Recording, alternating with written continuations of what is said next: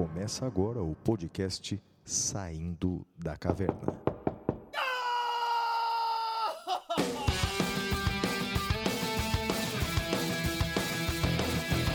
Com Guilherme Madeira, Fala galera, sejam bem-vindos, sejam bem-vindas. Flávio Martins,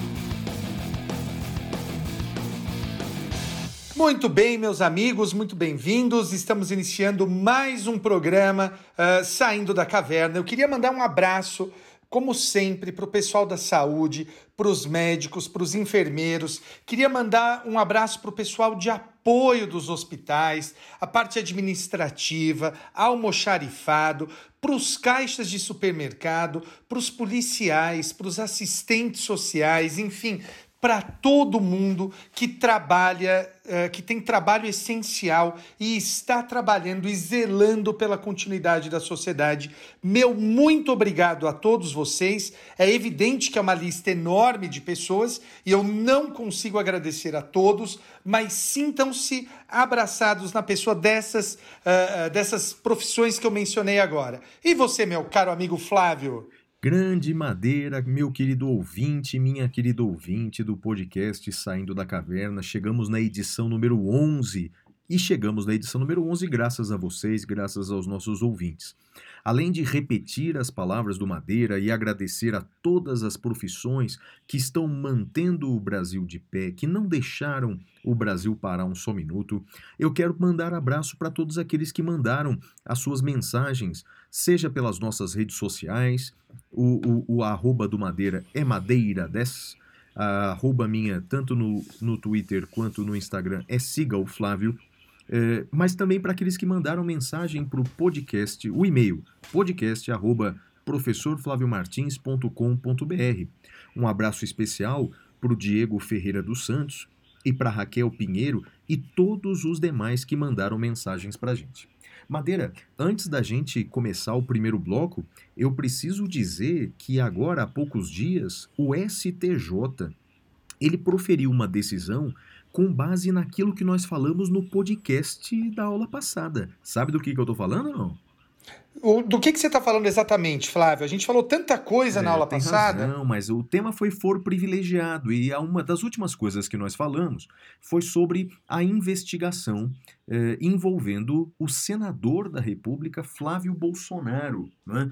Há uma discussão eh, sobre quem deverá investigá-lo, em que instância ele deve ser investigado e, se for processado, em que instância será. Não é? Nós defendemos, não é, Madeira, no podcast passado, que, segundo a jurisprudência atual, que a gente nem concorda muito, mas é a jurisprudência atual, ele tem que ser investigado e processado na primeira instância, não é? E foi o que o STJ disse, Madeira, reafirmando aquilo que nós falamos na, no podcast passado. Então, se os crimes foram praticados antes do mandato, a competência é da primeira instância. Você concorda com isso, né, Madeira? Sim, sim, a gente havia dito isso, que fosse mantida a orientação do Supremo e do próprio STJ, eh, não havia outro eh, lugar para ele ser processado que não o primeiro grau. Fico feliz que pelo menos tenha sido mantida essa, essa, essa jurisprudência estável que tanto se busca, Flávio. Maravilha, Madeira, então é contigo. Pode apresentar então o nosso primeiro bloco. E agora a gente vai para o primeiro bloco, que é o Notícias da Caverna. Até já!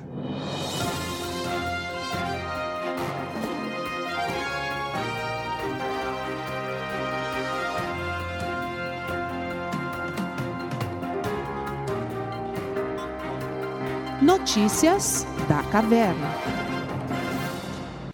Bem, na- nesse bloco, como primeira notícia da caverna, eu queria fazer uma pergunta para você, Flávio. Você sabe o que é efeméride, Flávio? Eu sei, Madeira, mas eu não sei em detalhes, não. Explica mais pra gente. Flávio, em latim, efeméride significa memorial diário, calendário. Em grego, significa de cada dia. É, nós usamos essa palavra quando a gente quer descrever um fato relevante, algo que precisa ser lembrado, comemorado. E, meu caro ouvinte, nós estamos gravando este episódio no dia 23 de abril. E nesse dia, Flávio, a gente celebra o aniversário de duas pessoas que eu adoro. e uma delas vai ser a minha homenagem aqui, a minha efeméride como notícia da caverna. Primeiro vamos falar daquele que eu não vou falar tanto. Flávio, quem faz aniversário hoje é Pixinguinha. Pixinguinha. Uh, Pixinguinha, que maravilha, rapaz. Agora, quem também faz aniversário hoje é William Shakespeare. A data de aniversário dele é um pouco controversa, porque o registro de batismo dele é do dia 26 de abril. Só que naquela época, Flávio, eles levavam três dias para batizar as pessoas. Por isso que a posição majoritária é de que uh, o dia do nascimento dele é o dia 23 de abril. E Flávio, uma das coisas. Shakespeare é um dos meus escritores preferidos, e eu descobri uma coisa pesquisando para o episódio de hoje, que eu não sabia. Ele inventou algumas palavras, Flávio. Ele inventou vício, que em inglês é addiction, foi utilizada pela primeira vez na obra Otelo, o Mouro de Veneza. Ele inventou uma palavra uh, chamada a palavra obsceno, que no inglês é obscene, presente na obra Trabalhos de Amores Conquistados. E também uma palavra que eu acho linda, linda, linda, embora triste, que é a palavra lonely, solitário, que aparece em Coriolano. Eu adoro Shakespeare, Flávio, e esse é o meu primeiro destaque do dia. E o seu, Flávio? Máximo. Madeira, que máximo. Primeiro que tem um, um, um álbum, meu álbum de música preferido é, de todos os tempos, tem essa palavra, lonely, né? É The Sgt. Pepper's Lonely Hearts Club Band. Né? Olha que bacana! É, é, o álbum mais icônico dos Beatles, né? É, que máximo, não sabia que essa palavra tinha sido inventada por Shakespeare. E aproveitando, Madeira, faz uma coisa. Você que é admirador de Shakespeare, para o nosso ouvinte do Saindo da Caverna, cita aí, na sua opinião, quais são as primeiras obras, as primeiras peças do Shakespeare que as pessoas deveriam ler? Flávio, eu não vou falar isso agora porque eu vou deixar isso, já dando spoiler do episódio, eu vou deixar isso quando a gente for falar do pintura rupestre. Pode ser? Perfeito, claro que pode. E lembrando, não é, para os nossos ouvintes que essas obras caíram no domínio público, né? Então, portanto, você consegue encontrar esses livros de forma ou muito barata, não é? Ou até gratuita na internet, não é, Madeira? Mas é isso mesmo. No, no Pintura Rupestre. Você fala, e o meu tem a ver um pouco com livros gratuitos também. Madeira, olha, a minha primeira notícia de hoje, a notícia da caverna, tem a ver com o seguinte, né? Nessa semana, o nosso ministro das Relações Exteriores, ele publicou um texto em seu blog afirmando que a pandemia fez gerar o, aspas, comunavírus. Segundo ele, esse comunavírus fez despertar novamente para o pesadelo comunista. Né? Segundo o ministro, abre aspas, a pretexto da pandemia, o novo comunismo trata de construir um mundo sem nações, sem liberdade, sem espírito, transformando o mundo num grande campo de concentração. Seguinte, Madeira, é, essa, essa visão, essa postagem do ministro é, me faz lembrar um dos temas pelos quais eu sou mais apaixonado no direito constitucional. Na minha opinião, é um dos temas mais instigantes da atualidade do direito constitucional. Se chama, Madeira, constitucionalismo transnacional ou constitucionalismo global.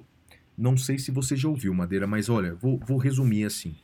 Existe uma perplexidade para nós, constitucionalistas, que é o seguinte: o que e como o direito constitucional pode combater, é, como ele pode coibir regimes autoritários. Por exemplo, como combater essa ditadura disfarçada, por exemplo, da Venezuela e de outros países. Bem, Madeira, uma das propostas que o direito constitucional apresenta, né, isso baseado na obra de Kant, em Habermas, mas isso é bastante difundido entre nós constitucionalistas, a ideia é criar constituições supranacionais criar legislações que estejam acima das constituições, agregando países. Num primeiro estágio, poderia ser um grupo de países, é o constitucionalismo transnacional. Num segundo estágio, seria o constitucionalismo global, quer dizer, uma coisa já universal que me parece que é utópica. Acho que o meio do caminho é mais viável que é o constitucionalismo transnacional. E o exemplo que eu dou, Madeira, é da União Europeia. Porque na União Europeia tem o Tratado da União Europeia que, para muitos na, na Europa, tem força de norma supraconstitucional. E talvez seja, bem, essa é a minha opinião e é de muitos constitucionalistas, talvez seja uma maneira eficaz de combater abusos. Eu dou como exemplo uma coisa que aconteceu lá na Europa no ano passado. A gente até falou disso num podcast, não é, Madeira? Quando a Polônia mudou a sua legislação constitucional para aposentar antecipadamente ministros da Suprema Corte. E o Tribunal de Justiça da União Europeia, ele entendeu que aquela medida era ilegítima e obrigou a Polônia a reverter aquela medida dizendo que ela feria a separação dos poderes. Então veja, se acontecesse alguma coisa aqui na América do Sul que violasse a separação dos poderes, por exemplo, não teríamos o que fazer. Na Venezuela, por exemplo, não temos o que fazer praticamente. Mas lá na União Europeia, não estou falando da Europa, mas da União Europeia, existe ferramenta. É, o ministro ele disse, Madeira, que isso é uma onda comunista. Me parece que esse é o grande erro. Quer dizer, você pode criticar esse constitucionalismo transnacional ou global você pode criticar, dizendo que está perdendo a sua soberania, etc. Mas dizer que isso é uma onda comunista, Madeira, acho que é confundir um pouco as bolas. Você tem opinião sobre isso ou não? Flávio, eu, eu acho uma tristeza esse tipo de, de manifestação, uma profunda desinformação. Uh, eu não sei se, se você sabe, Flávio, lá no Mackenzie, além de ser professor de processo penal, eu sou professor de direitos humanos. E uma das coisas que eu falo, quando eu vou falar de direitos humanos, que eu falo da formação da ONU uh, e tudo mais, é que uma das, uh, uma das maiores, uh, uma das peças fundamentais na formação da ONU foi Eleanor Roosevelt, norte-americana, esposa de Franklin Delano Roosevelt, e essa, essa manifestação de achar que essas entidades seriam frutos de comunismo ou de um, aspas, globalismo, que é um termo que foi inventado uh, por essa linha ideológica, eu, eu acho muito triste, eu acho fruto de uma profunda desinformação, uh, abandona e esquece e dá as costas para toda a história da política internacional brasileira. Aliás, eu recomendo que sigam uh, o Xadrez Verbal, que é um podcast que trata de política internacional, e também o Petit Jornal do Tanguy Bagdadi, que uh, fala muito sobre isso, uh, e do Daniel Souza. Então eu recomendo muito que sigam esses podcasts para não ter esse tipo de visão, com todo respeito, profundamente deformada. E falando em visão é, deformada, correta em especialistas, Madeira, é, nós convidamos um, uma pessoa, um professor, altamente gabaritado para falar um pouquinho sobre esse cenário internacional, não é, Madeira? Você quer apresentar ou eu apresento? Ah, pode apresentar, Flavião. Eu só adianto Olha. que é hum. um baita corredor, um baita maratonista. Antes das credenciais acadêmicas, eu só faço essa apresentação. O que, que você tem a falar? Olha, ele é um brilhante professor de constitucional, ele é um brilhante professor de internacional, ele combina essas duas coisas. Ele é mestre e doutor em direito constitucional pela USP e ele é pouco conhecido pelo nome dele, ele se chama Ricardo Vitalino de Oliveira. Mas se você falar esse nome, ninguém sabe quem é. Eu estou falando de Ricardo Macau. E o Macau Madeira vai, vai fazer uma participação especial no nosso podcast de hoje para falar sobre esse cenário internacional. Posso, posso apresentá-lo então? Posso abrir para ele? Pode soltar, Flávio. Então vai lá, Macau. A palavra é sua, meu amigo. Flávio Madeira, eu agradeço muitíssimo a oportunidade para poder falar sobre esse tema aqui no podcast de vocês. É sempre um desafio, né? E também é uma satisfação imensa poder abordar aspectos de direito constitucional, de direito internacional que estão inegavelmente interligados e as pessoas ainda insistem em negar essa interdependência entre essas duas áreas. Quando eu digo pessoas, eu digo sem nenhum tipo de preconceito, sem nenhum tipo de mágoa, porque, de fato, nós estamos no terreno de duas é, ciências técnicas, né, duas áreas do conhecimento técnico, que é o direito constitucional e o direito internacional, que se fundem cada vez mais para preservar os mesmos bens jurídicos, para é, manter a, a, a, a níveis é, aceitáveis de respeitabilidade da preservação dos interesses do indivíduo, dos interesses de proteção ao meio ambiente, da proteção da paz, e isso é uma realidade inegável no pós-1945.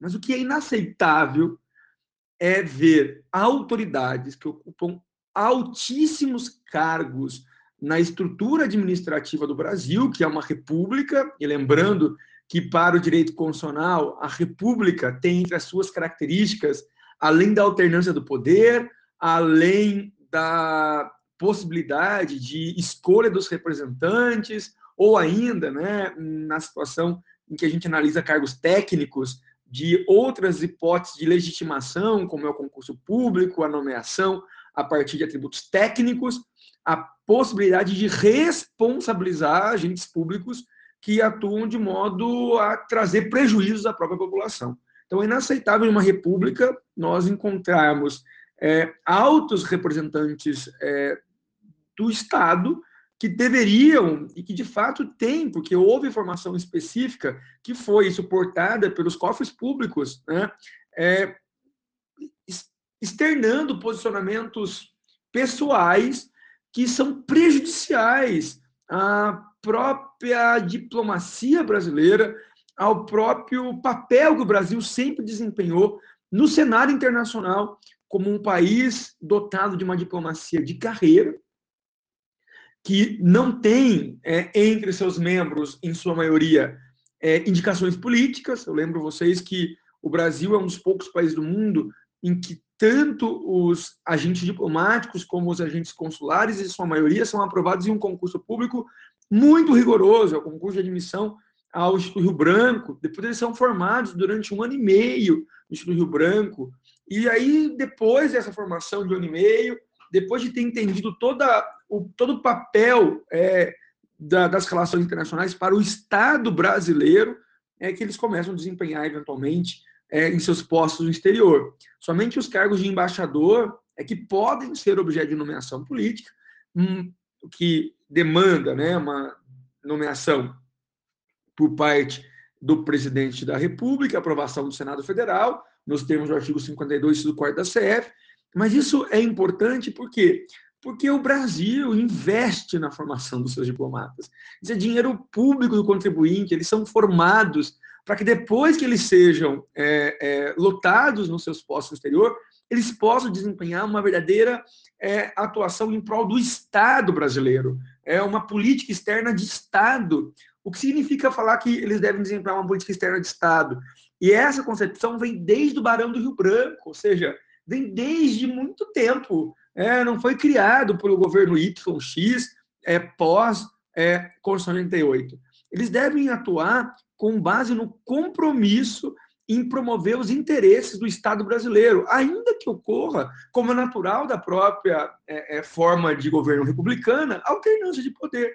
Porque as relações internacionais são relações de confiança recíproca entre os Estados soberanos. Não se pode mudar é, de modo abrupto, ou de, abrupto, de modo brusco, de modo é, é, inconsequente orientações, porque isso traz impacto não apenas em relação ao outro Estado que vai sentir diretamente essa mudança, mas em relação a todos os demais Estados que têm no Brasil o interlocutor para a manutenção das suas relações internacionais. E por isso é muito preocupante ver né, o ministro das Relações Exteriores, que é um diplomata de carreira, que foi formado pelo Instituto Rio Branco e que hoje representa né, o alto cargo hum, da diplomacia brasileira e, portanto, deve ser o parâmetro para a atuação dos diplomatas no país, publicando em um blog um texto de autoria pessoal que, na minha percepção, é um texto que não tem fundamento jurídico, é, é um texto anacrônico, e delirante. Né? Não, ele vai na contramão dos avanços que nós tivemos desde 1945, com o fim da Segunda Guerra Mundial, é, no, que, no, no, no, que, se refere às conquistas do constitucionalismo e do direito internacional. E eu vou tentar aqui, na medida do possível, é, apresentar para vocês quais seriam essas conquistas, para que cada um, se quiser, e só se quiser, tire suas conclusões. Né? Nós temos aqui a possibilidade de usar conhecimento técnico e permite que as pessoas entendam, e eu acho é fantástica a iniciativa de vocês em publicar semanalmente podcast, para democratizar o conhecimento mesmo é, é, para as pessoas e elas perceberem que esses temas não são temas alheios né, à sua realidade, tem impacto direto à sua vida, tá bom? Então fica aqui essa, essa impressão inicial de que me causa constrangimento né, em ter que apontar, né, mas eu como um professor de direito constitucional, professor de direito internacional, que tenho um respeito muito grande a todos os brasileiros que, de certa forma, né, foram responsáveis pela minha formação. Estudei sempre universidade pública, então me sinto re responsável em trazer né, todo o conhecimento que me foi fornecido a partir do ensino público de qualidade que o Brasil tem.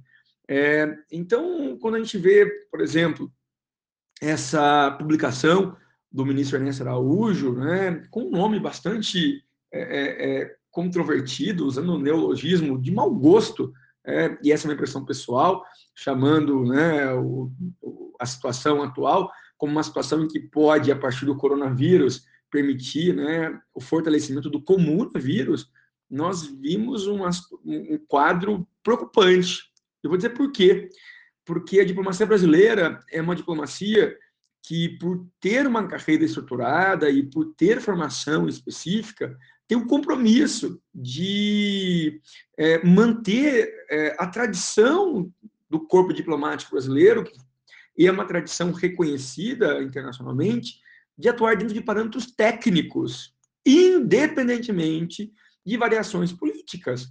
Então, não interessa, ou não interessava no passado, isso pode ser que mude, é, no presente e no futuro, de, e seria um, algo muito preocupante, é, as orientações políticas do governo atual do país. Como as relações internacionais são relações permanentes, são relações que são construídas durante séculos, a diplomacia brasileira tinha responsabilidade de manter uma coesão, manter uma coerência, evitando que mudanças internas comprometessem é, a, o regular desenvolvimento das relações entre os estados soberanos. Isso era feito, em primeiro lugar, por ter os diplomatas atuando com base em padrões e parâmetros altamente técnicos. Eles não só são aprovados em um concurso público de alto rigor, mas são formados para isso pelo Rio Branco. Eles são preparados para adotar um discurso que atenda aos interesses do Estado brasileiro e não do governo que pode, durante quatro ou oito anos, assumir a chefia do poder executivo do país. E isso era reconhecido não só pelos brasileiros que, de certa forma, têm relação é, ou têm algum, alguma, algum, algum contato com a diplomacia, mas principalmente pelo, pelos corpos diplomáticos estrangeiros. Eu tenho né, um, já uma carreira é, ligada à preparação dos novos diplomatas, trabalho no clube desde 2008, e sempre que eu viajo, eu, tento, na medida possível, reencontrar meus ex-alunos. Eu tenho muito orgulho deles. São pessoas que servem ao país no exterior e ajudam não só os brasileiros quando eles precisam de algum tipo de assistência é, nos consulados, mas principalmente fortalecem o papel do Estado brasileiro. Eu tenho realmente profundo orgulho de ver o trabalho que eles fazem. E eles falavam de modo é, bastante uníssono de que era impressionante ver como a diplomacia brasileira tinha credibilidade. não sei como ficar hoje, porque, sinceramente, eu não, não tenho esse feedback nos últimos seis meses. É, as viagens que eu fiz, eu não, recentemente, eu não os encontrei. É, e, sinceramente, eu tenho até medo de tentar descobrir qual é a percepção hoje que as relações internacionais têm de, de mudanças que são inegáveis e seria bastante inconsequente da minha parte dizer que nós não sentimos a diplomacia. Nós podemos ver, por exemplo, é, a, própria manifestação do é, ministro das Relações Exteriores, que é algo sem precedente, é, desde 88, é, desde que a Constituição Brasileira foi promulgada e passou a organizar o nosso atual Estado, é, ocorrer. Né? Nós tínhamos geralmente ministros das Relações Exteriores que se preocupavam com questões estritamente técnicas e que buscavam ficar alheios a assuntos de natureza política. É, e eu digo isso porque quem perde no país com medidas é, tomadas nessa ordem, medidas que buscam refletir uma política de governo e que, em razão da República, vai mudar uma hora, é o Estado brasileiro, é a diplomacia brasileira. É o Brasil, além de ter um corpo diplomático altamente é, preparado e muito é, é, é respeitado no plano internacional, ele era reconhecido por ser um poder, um, um país, aliás, que exercia como poucos o chamado soft power nas relações internacionais. E eu vou explicar o que é isso. É, durante o começo do século XX, né, no período da Primeira e da Segunda Guerra Mundial, existia uma percepção de que os estados soberanos, que tinham grandes exércitos, é, que tinham uma aeronáutica pujante ou uma marinha representativa, seriam os estados que teriam é, é, é protagonismo é, no direito internacional e seria um protagonismo incontrastável. Porque nesse período, antes de 1945, no período das grandes guerras mundiais, as relações internacionais eram relações bilaterais, ou seja, o mais forte, o Estado mais forte, impunha sua vontade em relação ao Estado mais fraco. E para ser forte nas relações internacionais, nesse contexto de 1945, era importante né, se ter é, é, um quadro é, bastante expressivo das Forças Armadas. Mas com o fim da Segunda Guerra Mundial, nós tivemos mudanças muito, muito significativas, não só no direito constitucional, mas também no direito internacional. E eu vou citar duas mudanças que são assim é, de grande representatividade para a compreensão da nova ordem internacional, que é essa ordem que nós temos hoje. Né? Delas foi a ascensão das organizações internacionais, como o caso da, da ONU, da OMS, da OIT, né? nós podemos falar também a criação da OEA, da União Africana, né? e depois, na década de 90, da OMC, enfim, do Mercosul, na década de 90. E a criação das organizações internacionais, elas, é, é ela marca um período muito representativo é, da configuração das relações internacionais. O período em que o bilateralismo, ou seja, as relações internacionais entre dois estados, deixa de ser a principal forma de construção de normas internacionais, a principal forma de composição dos interesses nacionais, para ceder espaço ao multilateralismo, ou seja, os estados se reúnem nessas organizações internacionais e porque os estados soberanos são regidos pelo princípio da igualdade soberana, essas organizações internacionais têm órgãos que vão deliberar, e lá, nessas organizações internacionais, cada Estado vale um voto. Não importa se é um Estado grande em expressão territorial, se é um Estado rico né, em questões econômicas, ou se é um Estado que tem um volume absurdo é, de integrantes das Forças Armadas. Nessas organizações internacionais, de fato, se exerce de forma concreta o princípio da igualdade soberana. Então, cada estado vai ter um voto. É claro que a gente tem uma, algumas exceções, como é o caso do Conselho de Segurança da ONU, que você tem os cinco membros permanentes, só que isso não acaba com a importância é, do multilateralismo nas relações internacionais no período pós-45.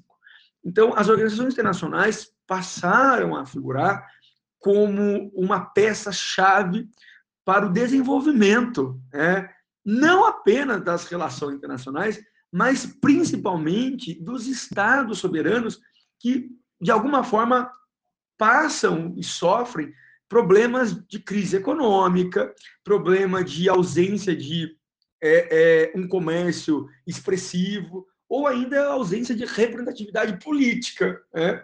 porque ao se representar nessas organizações internacionais, cada país vale um voto. É, o segundo grande ponto que trouxe é, consequências positivas no período pós-45 foi o reconhecimento do indivíduo como sujeito de direito internacional.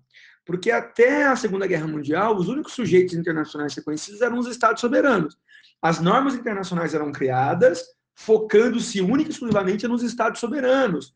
Nós falamos que nesse período é, anterior ao fim da Segunda Guerra Mundial, nós temos um direito internacional cujo principal é, assunto, cujo principal tema é evitar guerras, delimitando fronteiras territoriais, limites territoriais. E ao se perceber que esse direito internacional que existiu até 1945, com o escopo né, principal de é, evitar guerras, delimitando limites territoriais, fracassou. Nós tivemos duas guerras mundiais em que milhões de pessoas foram mortas, em que o continente da Europa teve que ser reconfigurado, teve que ser, teve que ser, os países tiveram que ser reconstruídos, porque ficou evidenciado que esse direito internacional clássico, focado único exclusivamente nos estados soberanos, era insuficiente para atender às necessidades decorrentes de um sistema jurídico internacional. Daí o indivíduo passa a figurar como sujeito de direito internacional. O indivíduo passa ter personalidade internacional. E são as organizações internacionais em que cada Estado soberano tem um voto, em que os Estados são tratados, via de regra, em igualdade de condições, que permitem reconhecer a personalidade internacional do indivíduo, que permitem é, criar sistemas de proteção dos direitos humanos, como é o caso do sistema ONU, que é baseado em comitês de monitoramento, como é o caso dos sistemas regionais da OEA, do Conselho da Europa e da União Africana, que tem cortes especializadas, porque dois estados apenas, cuidando dos seus interesses egoísticos nas relações internacionais, não estariam dispostos a criar normas, muitas vezes normas que trazem despesas expressivas, como é o caso dos direitos sociais, econômicos e culturais, a obrigação de prestar saúde, prestar educação, prestar serviço público ligado, por exemplo, à, à, à adoção de sistemas previdenciários é, em prol do indivíduo. Então, quando a gente vê no texto é, tudo isso para tentar é, entender é, é, o texto do ministro Ernesto Araújo, uma crítica é, expressa às organizações internacionais, fica muito claro que o ministro Ernesto Araújo, é, data vênia, é, com todo o respeito que o cargo dele merece, é, não compreendeu qual foi o papel das organizações internacionais desde 1945. É, não compreendeu que foram as organizações internacionais que foram responsáveis, primeiro, para garantir a aplicação concreta do princípio da igualdade soberana entre os estados. É, já que seus órgãos acabam tendo os estados, cada um votando com o mesmo peso em relação ao outro estado soberano. Mas, em segundo lugar, esse texto mostra que parece que o ministro das Relações Exteriores do Brasil não entendeu a importância das organizações internacionais para a proteção do indivíduo, para a difusão, para o desenvolvimento, para a concretização dos direitos humanos. E esse discurso é um discurso que me preocupa muito, porque um texto que tem como escopo, que tem como objetivo questionar a legitimidade das organizações internacionais, dizendo que essas organizações internacionais que fizeram, de fato, um papel muito destacado, um papel de grande relevância para o aperfeiçoamento das relações internacionais e, por consequência, é, eu vou falar disso daqui a pouco, o aperfeiçoamento dos sistemas constitucionais é, serviriam para um plano é, megalomaníaco de difusão do comunismo em escala global, quando, na verdade, é, eu considero e vejo com muito medo né, um discurso por parte do chanceler brasileiro preso a um período que não existe mais. É, desde a década de 60, 70, é, com o enfraquecimento da União Soviética, é, essa discussão entre capitalismo e comunismo já se enfraquecia e deixou de fato de ser um tema relevante nas relações internacionais com o fim da União Soviética. Né? Então, é, quando em 2020 isso é resgatado, é, fica muito perceptível que, primeiro, não há uma compreensão sobre o papel dessas organizações internacionais e a importância que elas têm para produção de normas no direito internacional que jamais seriam criados é, por meio de relações internacionais bilaterais e são normas focadas na proteção do indivíduo. Segundo, existe uma visão anacrônica da chefia da diplomacia brasileira em tentar é, é, explicar um mundo altamente complexo nas relações exteriores com base em parâmetros que foram super, eh, superados no passado, que poderiam ser, sim, de alguma forma relevante em termos de política externa na década de 60, de 70, quando você tinha uma guerra fria mesmo. É, mas agora não. É. Hoje, quando nós analisamos é, as principais disputas entre os Estados soberanos no direito internacional, nós vemos que são disputas que têm outros é, é, temas como prioridades. São disputas ligadas à liberalização do comércio, ligados, por exemplo, a evitar que os Estados soberanos adotem medidas protecionistas, evitando o fluxo né, de comércio internacional entre os Estados. É, são medidas ligadas, por exemplo, à, à adoção de normas de proteção do meio ambiente. São temas que estão totalmente fora dessa lógica anacrônica, né, dessa lógica é, superada, e podemos até falar aí um termo é, é, é bastante oportuno, né, retrógrada né, do comunismo versus capitalismo. Né. Isso não faz sentido e o que me preocupa é que uma diplomacia como a brasileira, que era uma diplomacia altamente técnica, respeitada no âmbito das relações internacionais, sejam perante outros estados soberanos, seja perante as organizações internacionais que o Brasil fazia parte, tem hoje, né, na chefia, um, um agente público que insiste em discutir temas que são temas marginais, são temas que estão fora do âmbito das principais discussões do direito internacional. É a mesma coisa, por exemplo, em que nós temos, é, numa analogia bastante grossa, mas eu acho que compreensível, um, um julgamento de estupro hoje é, é realizado perante uma vara criminal brasileira e o advogado do acusado quer levantar aquela tese de que a mulher estuprada não era uma mulher honesta e, portanto, naquela visão tradicional né, da época que o Código Penal foi elaborado, é, não haveria estupro, porque era uma mulher que não tinha esse predicado, não poderia ser classificada como honesta. Um ponto que já está superado há muito tempo no direito penal, no processo penal brasileiro. Nós temos, portanto, é uma visão de que o ministro das Relações Exteriores está tentando é, desviar a, a, questão central, que é de que modo o Brasil vai é, acatar as recomendações da OMS, é, tendo, inegavelmente, um problema de articulação entre os entes federados, União, Estado, DF e município, que dificulta bastante uma eventual resposta a um pedido de esclarecimento que a OMS pode é, expedir e requerer do Brasil, é, com uma argumentação totalmente é incompatível com a realidade atual do mundo. É, é muito, muito grave esse texto, não pelo que ele diz, mas porque quem o escreveu é alguém que sabe, é, ou deveria saber, é, que esse tipo de discussão é uma discussão que não é oportuna, que não pode ser vinculada, ainda que seja uma discussão publicada em um blog pessoal, mas é inevitável atrelar a publicação nesse blog pessoal é, com a, o pensamento do ministro das Relações Exteriores. Isso traz ainda uma outra preocupação, porque parece que existe uma certa identidade entre é, a política externa adotada pelos Estados Unidos, atualmente, é, de alguma forma, é, os, os rumos que a política externa brasileira aparentemente ensaia tomar. A gente tem que considerar as grandes diferenças que marcam os Estados Unidos e que marcam o Brasil.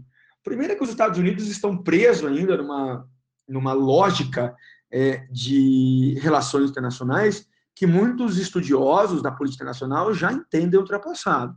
É, é, eles estão presos naquela ideia de ataques a territórios, de defesa contra o inimigo comum, ainda que seja necessário, se for o caso, invadir contra é, o terror, territórios de inimigos, para preservar o interesse norte-americano. Ou seja, é um país que investe de forma pesada no aparelhamento das suas forças armadas e tem o maior contingente de militares do globo terrestre. Né? Ocorre que, é, ao que tudo indica, as relações internacionais parecem, é, cada vez mais, que vão deixar de ser, já têm deixado de ser relações que vão demandar esse poderio militar. É, eu li um, um, artigo de um cientista político é, inglês que acusava é, a, a, a, a, inteligência norte-americana de ter cometido o maior erro da sua história contemporânea a não ter previsto os reflexos é, da pandemia do coronavírus na própria organização interna dos Estados Unidos, reflexos de ordem econômica, de ordem social, de ordem política, é, dizendo que enquanto os Estados Unidos está preocupado em, em, em, se preservar perante o mundo exterior, em se proteger do mundo é, externo, ele não se mostra apto né, a responder demandas que surgem internamente, é, o que é bastante complicado, porque isso desestabiliza não só o atual governo norte-americano, mas esse papel que os Estados Unidos insiste, de modo desesperado, em, em manter de ser a liderança global né, é, da atualidade no período pós-Segunda Guerra Mundial. E tem, inclusive, é, já especulações né, de que pode ser que, de certa forma, muito da discussão é, internacional, que antes de fato centralizava-se nos Estados Unidos e alguma medida na Europa, pode se deslocar no período pós-Covid-19, quando a, a, pandemia for superada, que é para a Ásia, né, para a China, é, ainda, de certa forma, para o Japão, para outros países que podem ter mostrado uma eficiência mais significativa é, na condução desse período crítico que nós estamos vivendo. É, mas isso é especulação, é algo que tem que ser construído.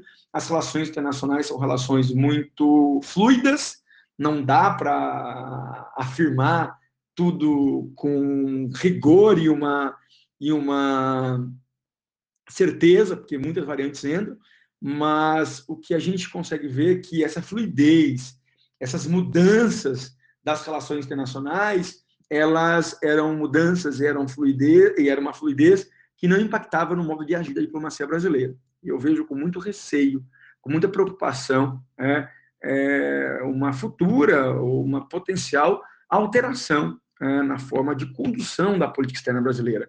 Eu, em resumo, tenho muito medo que nós perdemos um, uma diplomacia de Estado que atua de modo muito orientada no cenário internacional para proteger os interesses do Estado brasileiro, para termos né, uma diplomacia de governo que pode a cada quatro anos mudar de orientação. Isso traz insegurança, isso diminui a credibilidade do Brasil. É, os países não vão ter coragem, né, não vão estar encorajados, em sua maioria, para manter relações mais permanentes, sabendo que a cada quatro anos, com as eleições é, internas do país, pode se mudar por a orientação diplomática do nosso corpo de representação no exterior, o que é muito, muito, muito grave quando se pensa nas relações internacionais que têm que ser permanentes. E por último, né, só para tentar ainda contribuir aqui para mostrar como é que isso pode impactar a nossa realidade concreta, né, é que o direito internacional criado no período pós-1945, é, de modo bastante evidente, de modo bastante claro, ele foi responsável por contaminar positivamente né, por fertilizar, usando o termo que Marcelo Neves usa quando ele trabalha a teoria do transconstitucionalismo, as constituições nacionais. Não é sem motivo que as constituições criadas no período pós-Segunda Guerra Mundial, dentre as quais nós podemos citar a Constituição Brasileira, são constituições que têm um catálogo muito amplo de direitos fundamentais. Porque são constituições que foram criadas no momento em que o indivíduo ele deixava de ser um objeto de preocupação apenas do direito constitucional quando se falava na preservação dos seus direitos básicos, mas também tinha é, normas internacionais já produzidas, órgãos internacionais já estruturados, voltados à preservação e à promoção dos direitos e interesses do indivíduo. Quando é, é, se aposta no desmantelamento das organizações internacionais, quando se aposta, quando se promove discursos contra as organizações internacionais, no fundo, no fundo, não é a soberania nacional é, do Brasil que está em perigo, não é o princípio da igualdade soberana entre todos os estados que está em perigo, já que a igualdade soberana era aplicada, é, vem sendo aplicada nessas organizações internacionais, mas principalmente a proteção do indivíduo. Nós temos hoje né, uma visão do direito constitucional e vários autores é, já chegaram a essa conclusão. É, podemos citar, por exemplo, o Gomes Canotilho, em Portugal, que defende a teoria do constitucionalismo global, o Peter Haber, na Alemanha, que defende a teoria do Estado constitucional cooperativo.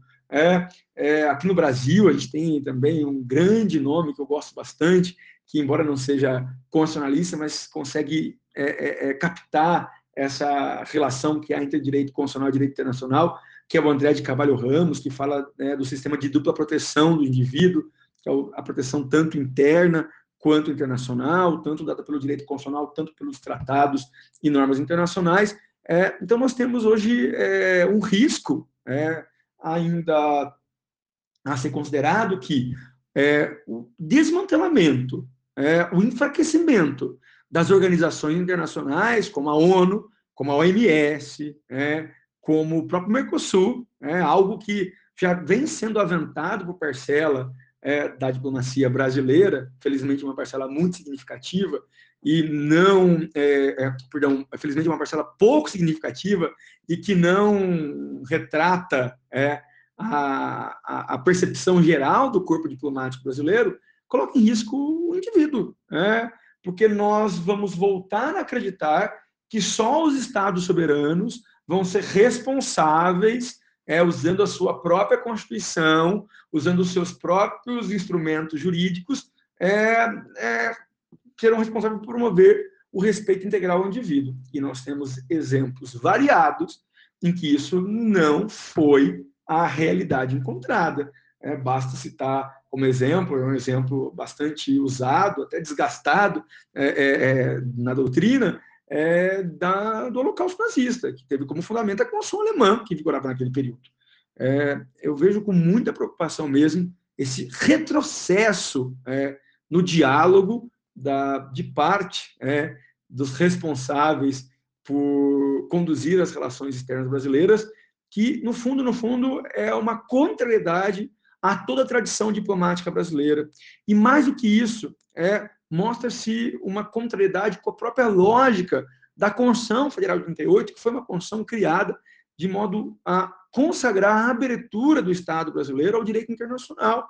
Nós temos o artigo 4 da CF, inciso 2 que prevê a prevalência dos direitos humanos. E a verdade é uma só. É, empiricamente, se não houver atuação de organizações internacionais, nós não teremos é, o respeito, a criação, nós não teremos ainda a promoção no âmbito internacional de direitos humanos. Não há, portanto, um risco é, às soberanias nacionais com a atuação das organizações internacionais. O risco está justamente em minar esses órgãos internacionais, é, em sabotá-los, de certa medida, e, com isso, é, violar é, cada vez mais e negar direitos aos indivíduos, já que é, as constituições nacionais e as normas internacionais, de modo muito sensível, têm travado um diálogo é, em que há uma fertilização cruzada entre os sistemas e a ampliação é, inegável dos sistemas de proteção, tanto interno quanto internacional é, do indivíduo. Eu espero que nós estejamos aqui num momento muito isolado, num momento que não representa é, a tônica que nós seguiremos no futuro próximo e distante, e que, de fato, nós voltemos a ter relações internacionais focadas única e exclusivamente no interesse do Estado brasileiro, é, na, na possibilidade de aplicação de valores muito maiores, muito superiores, que não poderão ser é, minados, não poderão ser é, é, é, de certa forma, é, manipulados por grupos específicos que tentem mudar o curso das relações internacionais, mudar o curso da dinâmica de inserção do Brasil nas diferentes instâncias do direito internacional. Agradeço muitíssimo a oportunidade de falar sobre isso. Peço de alguma forma desculpas se eu falei demais, é, porque eu me empolgo muito com esse tema, é, e quero que vocês saibam o seguinte, é, isso é, é algo que eu tenho muito claro, eu procuro não criticar nenhuma pessoa, é, eu reconheço que todos têm a liberdade de expressão, mas quando a atuação de um indivíduo tem reflexos na vida de outras pessoas, é, especialmente quando esse indivíduo que atua ocupe um cargo no governo, nós, tenhamos, nós temos que lembrar sempre que nós vivemos numa república. E é uma característica básica da república, é, é, é, é um dos postulados da república que os governantes, caso é, não atuem no interesse da população, devem ser responsabilizados. Não estou aqui acusando ninguém, mas eu acredito que se porventura nós tivermos consequências prejudiciais em razão da atuação desastrosa do atual chanceler brasileiro, algo que pode ocorrer, é, é, é possível sim pensar hoje já em medidas que tragam a responsabilidade dele. Aí caberá aos órgãos competentes, é, de fato, verificar se é o caso e aplicar as sanções necessárias aplicando a própria Constituição. Lembro, por exemplo, que o artigo 102 da CF prevê que cabe ao Supremo Tribunal Federal é, processar julgar ministros de estados por crime comum e crime de responsabilidade. Não vejo nenhum crime comum, mas é, se os reflexos desse, dessa publicação implicarem é, em prejuízos sensíveis ao Estado brasileiro nas relações internacionais, isso pode configurar crime de responsabilidade e, eventualmente, aplicando esse postulado republicano, é possível que se cumpra a Constituição e se promova a responsabilidade dessa autoridade pública que, por ocupar um cargo público, deve atuar com retidão e em estrita atenção aos valores constitucionais e também internacionais que informam a atuação do Estado brasileiro. Muito obrigado. Muito bem, que palavras sensacionais do Macau, um baita professor, um baita pensador. E Flávio, vamos caminhar com o programa. Eu, na segunda notícia, eu trago uma segunda efeméride, Flávio. Como eu disse já, nós estamos gravando o episódio no dia 23 de abril e hoje, Flávio, é o dia de São Jorge. E eu queria falar, independentemente da sua religião, eu queria falar que a oração de São Jorge uh, é uma das orações que eu acho mais bonitas que existe, porque é uma oração, Flávio, que não deseja o mal para o inimigo. Olha, olha que palavras lindas. Para que meus inimigos, tendo pés, não me alcancem, tendo mãos, não me peguem, tendo olhos, não me vejam, e nem em pensamento eles possam me fazer mal. Eu não desejo mal para os meus inimigos, Flávio, uh, embora eu ache que não tenha inimigos, mas sempre tem aqueles que não gostam da gente. Agora, eu não desejo mal para essa gente que não gosta da gente. Eu só desejo que eles não consigam me alcançar nunca, para que Deus me guarde uh, da maldade dessas pessoas, que sigam suas vidas, que sejam felizes, mas que não me vejam e nem em pensamento possam me alcançar. Eu acho lindo isso, Flávio, porque é, é, é aquilo que eu busco, né? É, é, a resistência pacífica, é a não violência, é o não desejar o mal para o outro. Então, fica o registro da oração de São Jorge, Flávio. Muito bom, muito bom, Madeira também. Adorei, adorei. Vou reler essa oração porque realmente ela é muito bonita, ela é muito forte e, sobretudo, nesse dia ela e nesse momento em que nós vivemos, realmente que ela se torne realidade. Madeira, a minha, a minha próxima notícia da caverna é uma notícia extremamente triste, viu, Madeira?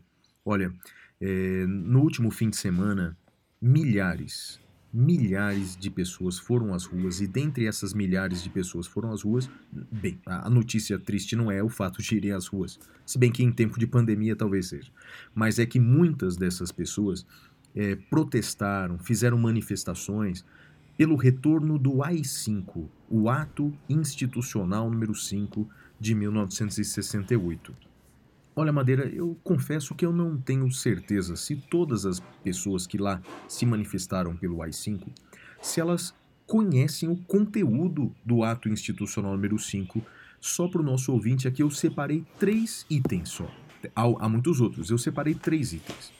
Nos termos do artigo 5 do Ato Institucional número 5, deu-se ao presidente o poder de proibir, abre aspas, atividades ou manifestações sobre assunto de natureza política, Então, Madeira, o meu primeiro ponto aí de inconformismo ou de surpresa é que, então, muitas pessoas estavam pleiteando um ato que proibia manifestações?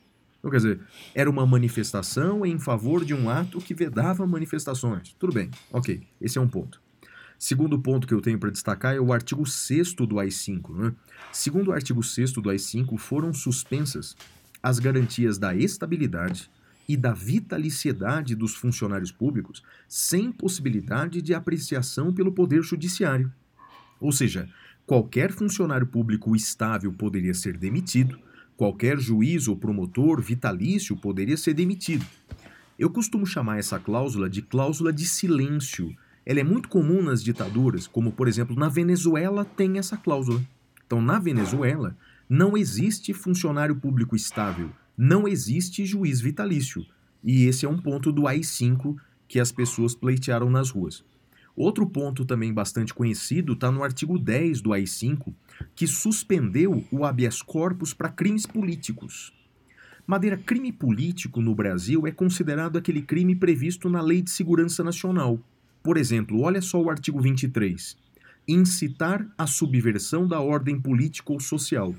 Ou seja, uma manifestação popular pleiteando a mudança do regime de governo, ou até um post nas redes sociais, pode ser enquadrado nessa lei, Madeira. E uma pessoa, então, que postar algo considerado como é, incitar a subversão da ordem pode ser preso e não cabia habeas corpus nessa prisão. Veja, Madeira, essa norma é uma das mais nefastas que nós já tivemos no Brasil. Eu considero essa norma semelhante, semelhante, não é? Não, não, são coisas diferentes, mas semelhante às leis de Nuremberg do nazismo. Quer dizer, eram leis. Uh, o que, que elas têm de semelhante? São leis nefastas, são leis que violam os direitos fundamentais, mas que se baseiam na legalidade. Né? O Estado usa o seu poder para legislar em seu próprio favor. É, bem, um ponto triste são as pessoas se manifestando em favor desse ato institucional número 5. Eu tenho certeza que muitos se manifestaram sem saber o que estavam dizendo, mas disseram, Madeira. Esse é meu, meu minha última notícia da caverna da semana. O que, que você tem a dizer sobre isso? Flávio, tem um vídeo que é um vídeo que ficou muito famoso na época que as pessoas saíram protestando em favor do impeachment da presidenta Dilma. E eu acho que esse vídeo ele representa muito bem uh, o que é, uh, o que são uh, essas pessoas que pedem o AI-5 ou a chamada intervenção militar, que não existe. Não existe, vamos reforçar isso. Artigo 142, 142 não é isso, pelo amor de Deus, não seja ignorante. Mas tem um vídeo, Flávio, que tem um caminhão de som, um senhorzinho, com um caminhão de som na Paulista, tocando um som alto e eles berrando por intervenção militar. E chega um policial militar, e não sei se você viu esse vídeo, e pede para esse senhor para ele tirar o caminhão de som. E o senhor fala: Não, eu não vou tirar o caminhão de som.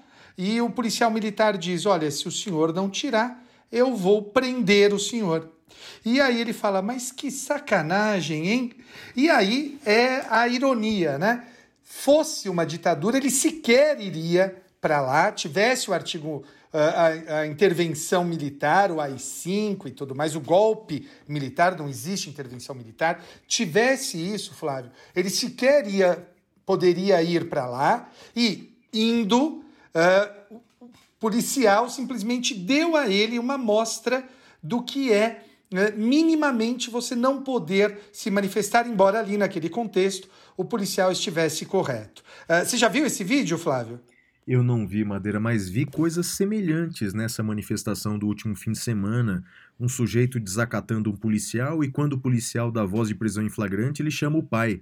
Pai, estão querendo me prender? Pai, que absurdo é esse. Você viu esse ou não? Eu vi, eu vi esse, esse, esse episódio. Uh, vi também, Flávio, e eu acho que isso é, é, é algo para a gente tratar num outro episódio, até para a gente poder estudar mais e talvez trazer um convidado aqui. Uh, vi muitas pessoas comentando o seguinte.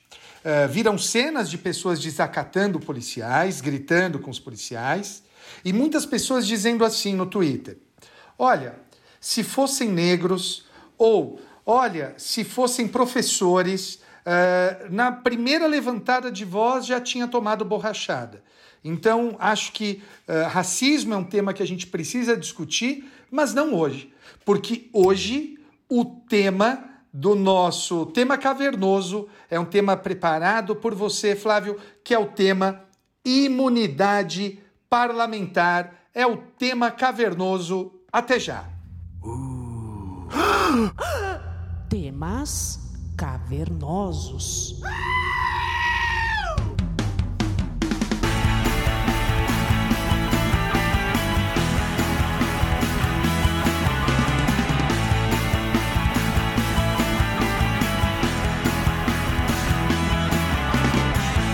Bem, meus amigos, o tema cavernoso de hoje é imunidade parlamentar, e esse é um tema muito importante e polêmico do direito. Imunidade parlamentar. Ele tem aspectos processuais, tem aspectos constitucionais, é um tema perfeito para o nosso podcast. Flávio, começa aí você e me diz o seguinte: como você conceitua imunidade parlamentar? Flávio. Olha, Madeira, Imunidade parlamentar é um conjunto de garantias, garantias constitucionais, destinadas a dar ao parlamentar a liberdade para o exercício da sua função. Então é isso. A imunidade, então, portanto, ela é uma prerrogativa dos parlamentares, não é um privilégio. Isso é importante. Não se trata de um privilégio. Terminado o mandato do parlamentar, seja por qualquer razão, porque ele porque ele renuncia, é, porque ele é, tem um mandato cassado, não importa. Se ele não é mais parlamentar, ele não tem essa imunidade. Então a imunidade está prevista na Constituição, está prevista no artigo 53 da Constituição e é um conjunto de garantias destinadas a dar ao parlamentar a liberdade para o exercício da sua função. E a imunidade tem duas modalidades, Madeira. A primeira imunidade é a imunidade material, essa é a mais famosa, a imunidade material também chamada de inviolabilidade. É aquela que diz respeito às opiniões, palavras e votos. É a primeira que eu vou falar. A segunda é a chamada imunidade formal. A imunidade formal é aquela que diz respeito à prisão do parlamentar, é diferente da prisão de qualquer um de nós, e a imunidade com relação ao processo. Como e quando o parlamentar pode ser processado criminalmente. Então, Madeira, temos que dividir em duas imunidades a imunidade material, que diz respeito às opiniões, palavras e votos, e a imunidade formal, que diz respeito à prisão e diz respeito ao processo. Quanto à primeira imunidade, a imunidade material é o seguinte: o parlamentar é irresponsável penal e civilmente por suas opiniões, palavras e votos. Olha que coisa. Então ele não pode, o parlamentar, ele não pode responder nem penal nem civilmente por suas opiniões, palavras e votos. Então ele não pode responder, por exemplo, pelo crime de ameaça, ele não pode responder por incitação ao crime, ele não pode responder eh, por crimes contra a honra. Então o parlamentar ele não responde nem penal, nem civilmente por suas opiniões, palavras e votos. Mas atenção. Mas, ô Flávio, me fala uma coisa, pera um claro. pouquinho. Uh, essa imunidade material, ela é igual para todos os parlamentares? C como é que é isso? Hum, então, boa pergunta, Madeira. É assim: é, o, as imunidades do deputado federal são iguais às do senador e do deputado estadual. Isso está previsto na Constituição, inclusive. Então, as imunidades deles são iguais, tanto dos deputados federais, quanto dos senadores, como dos deputados estaduais. No caso do vereador, é um pouco diferente. No caso do vereador, o vereador ele tem imunidade só no tocante às palavras proferidas no exercício da função e as palavras proferidas na circunscrição do município, Madeira. Então, o vereador, se sai para avisar cidade vizinha, fazer um discurso, ele tem que ter muito cuidado com o que ele fala, porque as palavras não estarão acobertadas pela imunidade, Madeira. Flávio, antes de eu. Eu, eu tenho duas dúvidas, mas vamos ficar no vereador. Eu lembro que quando eu prestava concurso, Flávio, eh, já vai aí, esse ano vão ser 21 anos que eu sou juiz, mas eu lembro que quando eu prestava concurso, a gente estudava uma questão que era assim: se o vereador desse um discurso na Câmara Municipal e esse uhum. discurso fosse transmitido por uma rádio para além dos munic do município, se ele uhum. responderia ou não. Eu imagino que hoje esse problema tenha se atualizado pela internet. Se um Exatamente. vereador faz um, um pronunciamento na Câmara e esse pronunciamento é transmitido pela internet, como é que fica nesse caso? Então, Madeira, nesse caso, bem, a lei ela não diz expressamente sobre isso, então fica a cargo da doutrina e da jurisprudência resolver. Eu acrescento, Madeira, a, a isso que você acaba de falar, eu acrescento também postagens nas redes sociais. Existem alguns vereadores que nós temos, né, alguns até bem famosos, que costumam fazer postagens polêmicas nas suas redes sociais. A pergunta é, e, e essa, e obviamente que essas palavras, elas extrapolam os limites da circunscrição do município. Olha, Madeira, toda a doutrina que trata dessa questão entende que o parlamentar, o vereador no caso, continua com imunidade. Dizer que uma postagem na rede social ou que uma entrevista dada para um jornal ou para uma TV é, é, viola a cláusula da, da imunidade do vereador significa cercear demais a sua liberdade parlamentar. Então, é, bem, é o que eu digo no meu livro e quase todos os constitucionalistas também dizem isso. Então, portanto, é possível que as palavras proferidas eh, na circunscrição do município extrapolem o limite territorial por conta da imprensa e, hoje em dia, por conta das redes sociais. Mas tem uma questão aqui, viu, Madeira? Uma, uma, uns temas polêmicos sobre essa imunidade formal, não só do vereador, sabe? Um tema polêmico é o seguinte: será que essa imunidade aí é, é absoluta? Eu ia Será te essa perguntar isso. Eu ia É te mesmo, né? perguntar isso. Se, se essa imunidade é absoluta, Flávio. Ah, imagine, por exemplo, ah, bom, ah, acho que todo mundo conhece a história de um deputado federal que ofendeu uma outra deputada federal. Eu não sei se você vai comentar desse caso. Não vou, não, mas me lembra qual que é, Madeira, porque tem tantas ofensas aí. É a que chamou de porca ou não? Não, é aquele que disse que eu não te estupro porque você não merece. Lembra disso? Ah, lembro, lembro sim, lembro sim. É, é, sim, é, eu tava falando do filho dele, tá bom. Ok, ok. Então, então vamos lá. Segue a sua explicação. Essa imunidade é absoluta, Flávio? Então vamos lá, Madeira. É, hoje a jurisprudência é, é assim, e com a qual eu, eu concordo. É, o Supremo ele faz a seguinte distinção. Quanto às palavras é, proferidas é, no plenário da casa, quanto a palavras proferidas no plenário da casa, a imunidade é absoluta, Madeira. Então, quanto às palavras proferidas no plenário da casa, a imunidade é absoluta. E a gente já viu, hein, no, no plenário da, da, da casa, no plenário da Câmara, do Senado, serem ditas barbaridades absurdas. Bem, o Supremo entende que ali a imunidade é absoluta. Obviamente, hein, Madeira, que o parlamentar ele pode eventualmente ser responsabilizado politicamente por quebra do decoro parlamentar.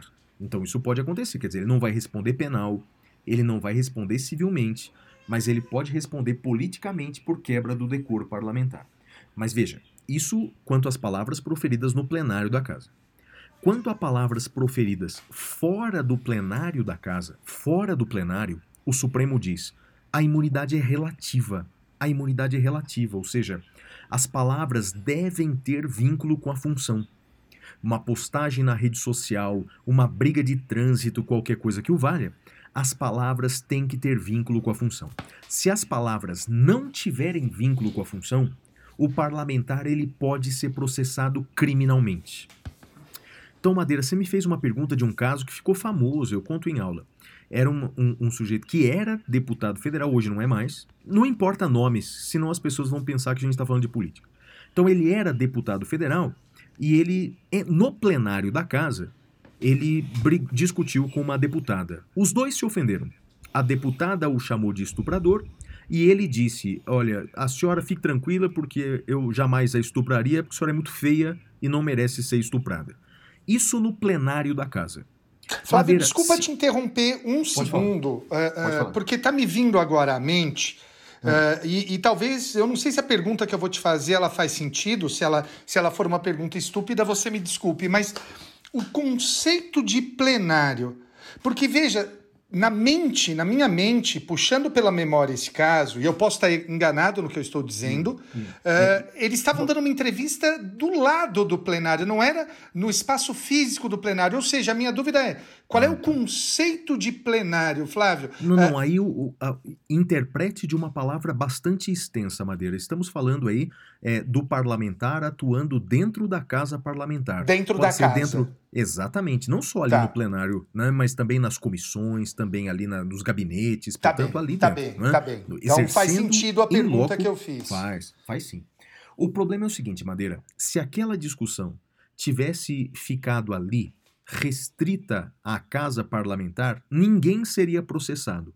Era uma discussão lamentável, mas ninguém seria processado. O problema é que esse parlamentar, no dia seguinte, deu uma entrevista para o jornal Zero Hora do Rio Grande do Sul e repetiu essas mesmas palavras, Madeira. No dia seguinte, ele é. repetiu as ofensas.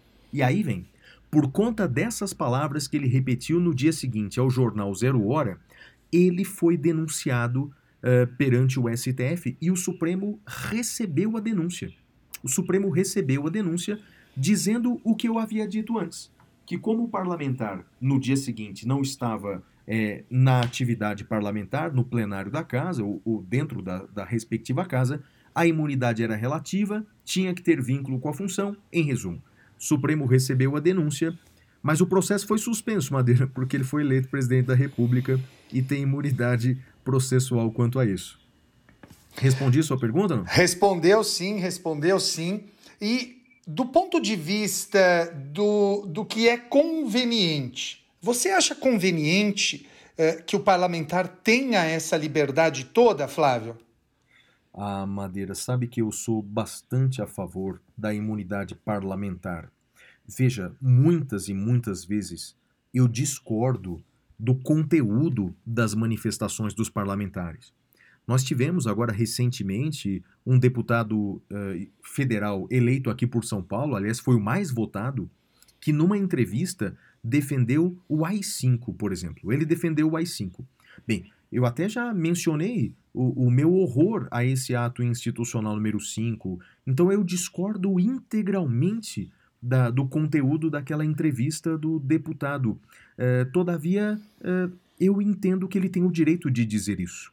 Os deputados são eleitos, exatamente, os parlamentares são eleitos para defender suas ideias, por mais absurdas que elas sejam. Então, de fato, eu entendo bastante conveniente a imunidade parlamentar. É, é ali no parlamento, não é, Madeira? Você já disse isso no outro podcast, uhum. que nós demonstramos a nossa democracia de forma mais viva, nessa pluralidade mesmo. Né? Eu só tenho uma dúvida, viu, Madeira? Mas aí é a dúvida mesmo. É se, de alguma maneira, de alguma maneira, o conteúdo é, ele pode ser penalmente é, é, reprimido, sabe? Essa foi uma discussão, por exemplo, que eu tive certa vez com o professor Gustavo Junqueira, de penal. Um discurso absolutamente racista, um discurso pregando a morte, qualquer coisa que o valha. Será que até nesse limite a imunidade é absoluta? Bem, Madeira, eh, em, em princípio eu digo que é absoluta e que o parlamentar ele pode responder eventualmente politicamente. Eu tenho medo de encontrar limites demais para a imunidade parlamentar e isso acabar ferindo a democracia. O remédio matar o doente, sabe? Não sei sua opinião sobre isso. Olha, Flávio, eu também sou um defensor ferrenho da democracia. Digo que a democracia passa pelo parlamento, sim. Uh, acho que os parlamentares têm que ter a mais ampla possível liberdade de expressão concordo com você nesse ponto. E só para refletir sobre esse seu último ponto, essa discussão com o Gustavo, eu acho que talvez a gente possa traçar uma linha uh, com relação, uh, pensando até nesse constitucionalismo transnacional, pensando no, no sistema internacional de proteção dos direitos humanos. Eu acho que a gente pode pensar, Flávio, que naquelas matérias que a Corte Interamericana de Direitos Humanos, a qual nós estamos sujeitos, uh, já se manifestou como tendo uh, caráter, um, um caráter intenso de proteção, o parlamentar não poderia. Então, por exemplo, Um parlamentar não poderia defender a tortura, que tem uh, caráter absoluto na visão da Corte Interamericana. Um parlamentar não poderia uh, defender o racismo ou fazer um discurso racista, um discurso xenófobo. Enfim, eu acho que a gente tem que talvez trabalhar com, com esses limites, que é um marco civilizatório mínimo. Uh, eu não digo, por exemplo, que a gente tenha que limitar um parlamentar que queira, por exemplo, a liberação das armas. Vamos pegar aí um tema. Eu sou contra a liberação das armas, não sei opinião, mas o parlamentar tem todo o direito de sustentar isso em plenário, de sustentar sua opinião, de, de falar isso nas redes, de querer que seus eleitores se aproximem dele por essa pauta. Agora, um deputado que queira. Uh, se eleger com um discurso contra um grupo, uh, sejam eles negros, sejam eles uh, uh, pertencentes a uma determinada origem geográfica ou o que for, né, o conceito de racismo do Supremo, esse parlamentar não, não, pode, não pode ser admitido. eu acho que eu trabalharia com essa ideia, Flávio. Faz sentido para você? Faz, faz sentido, Madeira. Eu tenho medo de que essa ideia ela limite eu entendo, acho justa, é que eu tenho medo é de que a imunidade parlamentar é uma conquista tão importante da democracia sim, que sim. eu vejo ela como um cristal e eu tenho medo de romper esse cristal e como se diz no interior, e nós dois somos do interior, não é? Porteira em que passa um boi, passa uma boiada. Eu tenho medo de irem criando exceções e mais exceções à imunidade e no fim o parlamentar ficar limitado. Mas, Madeira, ah, pensando nos, nos, nas notícias da semana, eu tenho uma outra pergunta para a gente refletir junto aqui, que é o seguinte: o Procurador-Geral da República, o, o Aras, ele requereu ao STF, e o Supremo já, já deferiu o pedido, a instauração de inquérito policial para investigar essas manifestações em favor do AI-5. Por que, uhum. que ele uhum. pediu esse, esse instaura, essa instauração de inquérito no Supremo? Porque, segundo ele, a suspeita de é, participação de deputados federais nessas manifestações, conclamando a população. A minha pergunta é, Madeira, e aí? Um deputado federal que chama nas redes sociais o povo em defesa do AI-5. Será que isso não é imunidade parlamentar, não? Será que a gente vai querer processar o parlamentar por conta dessas suas ideias? Eu tenho nesse ponto, Madeira, seríssimas dúvidas, sabia? Ah, Flávio, eu entendo a sua preocupação. Eu acho que a gente poderia até pensar numa ideia de indúbio pró uh, uh, imunidade material, alguma coisa nesse sentido. Mas uh, um parlamentar que convoca o povo contra a democracia, ele não pode querer se valer uh, dessa, dessa imunidade. Me parece, nesse ponto, Flávio, que vai haver uma discussão super interessante, super difícil, é óbvio que é um tema dificílimo, mas eu não consigo aceitar que, nesse caso, ele esteja amparado pela imunidade. Hum, Veja, Madeira, só, seria quase fala... como, quase como, Flávio, só para encerrar o raciocínio, quase como aquela ideia do paradoxo da intolerância, né? Eu uhum. devo tolerar todos menos os intolerantes, do Karl Popper. Madeira, enquanto você falava, eu fui, meus neurônios foram se juntando aqui e eu, eu pensei o seguinte: olha, é, o parlamentar, me parece, não é? ele tem o direito de fazer até uma postagem dizendo: olha, essa democracia não presta, tem que acabar com ela, tínhamos que revisitar o AI-5. Bem, isso é imunidade parlamentar. Né? Processá-lo por isso eu acho impensável. Agora, quando ele convoca pessoas para participarem disso, né? essas pessoas, Madeira, elas praticam crime. Porque, na verdade, como eu, te, eu falei antes lá no Notícias da Caverna, não é? você realmente incitar essa. Deixa eu até pegar aqui o artigo, né? Que é o artigo da Lei de Segurança Nacional, né? Tá claro lá, deixa eu ver aqui. É o artigo 23 da Lei de Segurança Nacional. Incitar a subversão da ordem política. Então, quer dizer, você eh, pedir por um golpe militar, pedir pelo fechamento do Supremo, pedir pelo fechamento do Congresso, você está pedindo a subversão da ordem política. Então, isso é crime. Então, quando o parlamentar incita as pessoas a praticarem crimes dessa maneira, é? o parlamentar ele é partícipe do crime dessas pessoas. Então, ou seja, ele não apenas é, manifestou a sua ideia, ele acabou colaborando para o crime de outras pessoas. E por essa colaboração no crime dos outros, ele poderia ser processado. Será que você concorda por aí ou não? Eu acho que faz sentido o que você está falando. E certamente a gente vai ter uma baita discussão no âmbito do Supremo sobre isso. Agora, Flávio, Sem dúvida. sem é, dúvida. nós também temos a imunidade formal. Vamos falar sobre ela? Vamos lá, Madeira, e aí você vai participar bastante, porque tem a ver com a sua disciplina também, tem a ver com o processo penal. É assim, ó. Parlamentar, ele tem dois tipos de imunidade, formal. Primeiro, a imunidade quanto à prisão. Segundo, a imunidade quanto ao processo. Quanto à prisão é assim, ó. Parlamentar, diz a Constituição, ele só pode ser preso né, após a sua diplomação, ele só pode ser preso em flagrante de crime inafiançável. É a única prisão, portanto, que pode recair sobre o parlamentar. Aí um detalhe: vale para todos os parlamentares, menos para o vereador. Vereador não tem essa imunidade, não. Mas todos os outros têm. Só podem ser presos após a diplomação em flagrante de crime inafiançável. Então não cabe prisão preventiva, não cabe prisão temporária. A única prisão é flagrante de crime inafiançável. E mesmo assim, se ele for preso, a casa, preso em flagrante, a casa tem que ser comunicada em 24 horas e ela vai deliberar sobre a prisão. A casa vai dizer se ele deve ficar preso ou se ele deve ser solto. Madeira, essa é a primeira imunidade formal, a imunidade quanto à prisão, Madeira. O que você tem para dizer sobre ela? Flávio, olha, eu tô com meu livro aberto sobre essa parte. No meu livro, eu traço todo um histórico e vai da página 898 até a página, Flávio, 900 e 906. Flávio, só esse tema eu trato por oito páginas na minha, na minha, na minha, no meu curso de processo penal. Eu mostro toda a evolução e antes que as pessoas achem que essa mudança houve uma mudança brutal aí e essa mudança, Flávio, ela não começou com ah, a Lava Jato. Essa mudança, ela começa lá atrás, lá atrás. Ah, eu estou aqui com o caso, uma operação chamada Operação Dominó, Flávio. Era uma operação que visava deputados estaduais de Rondônia.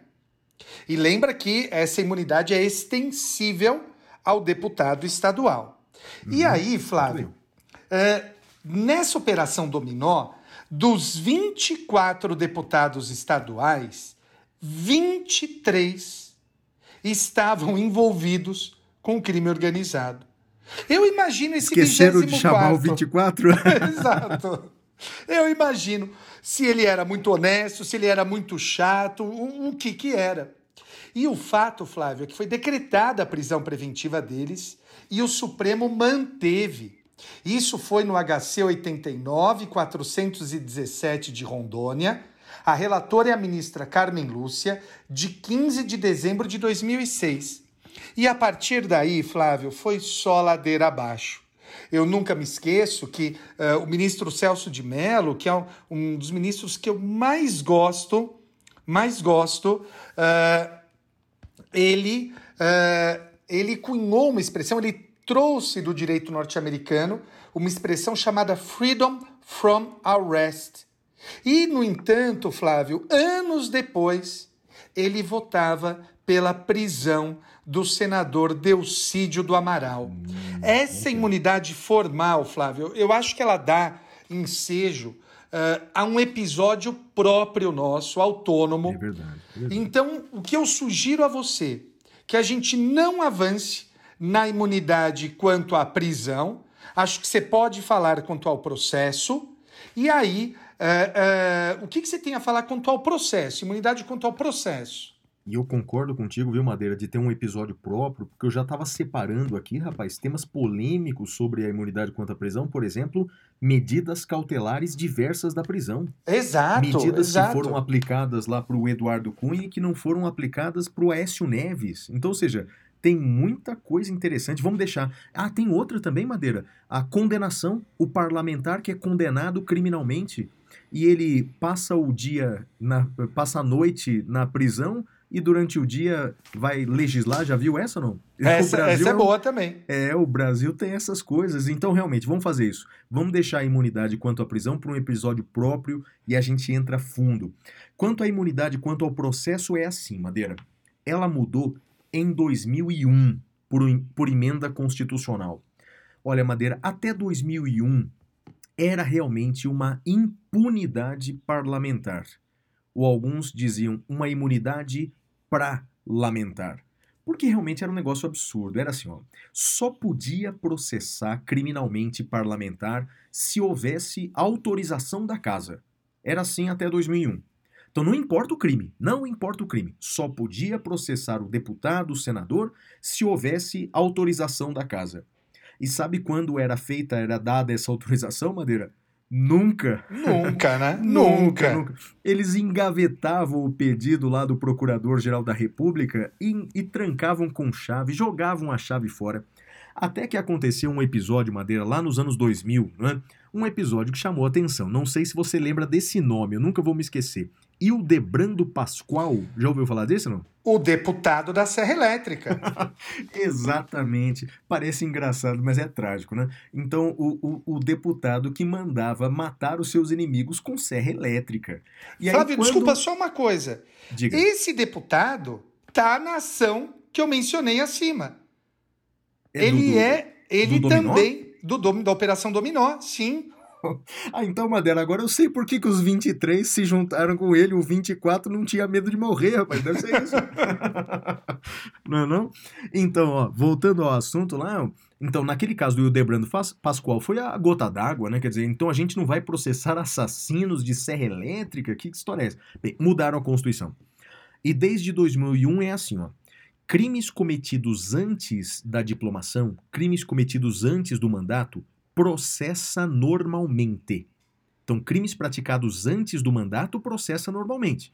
É o que acontece aí, por exemplo, com o Flávio Bolsonaro, né? É por isso que ele está impetrando habeas corpus atrás de habeas corpus, porque realmente, segundo a jurisprudência, né, e segundo a própria Constituição, o processo não vai parar. Os senadores não podem parar o processo por crimes praticados antes do mandato. Quanto aos crimes praticados durante o mandato, o parlamentar é processado normalmente, mas aí tem uma diferença. A casa pode suspender esse processo, Madeira. E enquanto o processo estiver suspenso, suspende a prescrição. Essa é a imunidade quanto ao processo, Madeira. Muito interessante. É, você concorda com ela, Flávio? Ah, Madeira, eu concordo sim, não é? Eu concordo. É, eu imagino que, por exemplo, é, ela, ela serve, repito, ela serve para garantir a independência do parlamento. E nesse ponto, sim, como era antes de 2001, me parecia um absurdo. Né? Então, antes de 2001, ninguém era processado criminalmente. Mas agora nós temos casos de eh, condenação penal, nós temos casos de deputados eh, e senadores sendo processados criminalmente.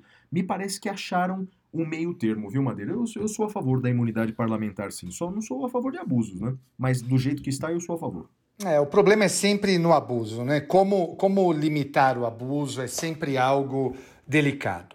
Mais algum ponto que você queira levantar, Flávio? É isso aí, Madeira. Lembrando que vai ter um episódio só sobre prisão de parlamentares, hein? Vai ser legal. Esse episódio vai ser bacana. Bom, queridos, nós encerramos então esse nosso bloco. Uh, esse foi o nosso tema cavernoso. E agora nós vamos para o próximo quadro, que é o Pintura Rupestre. Até já!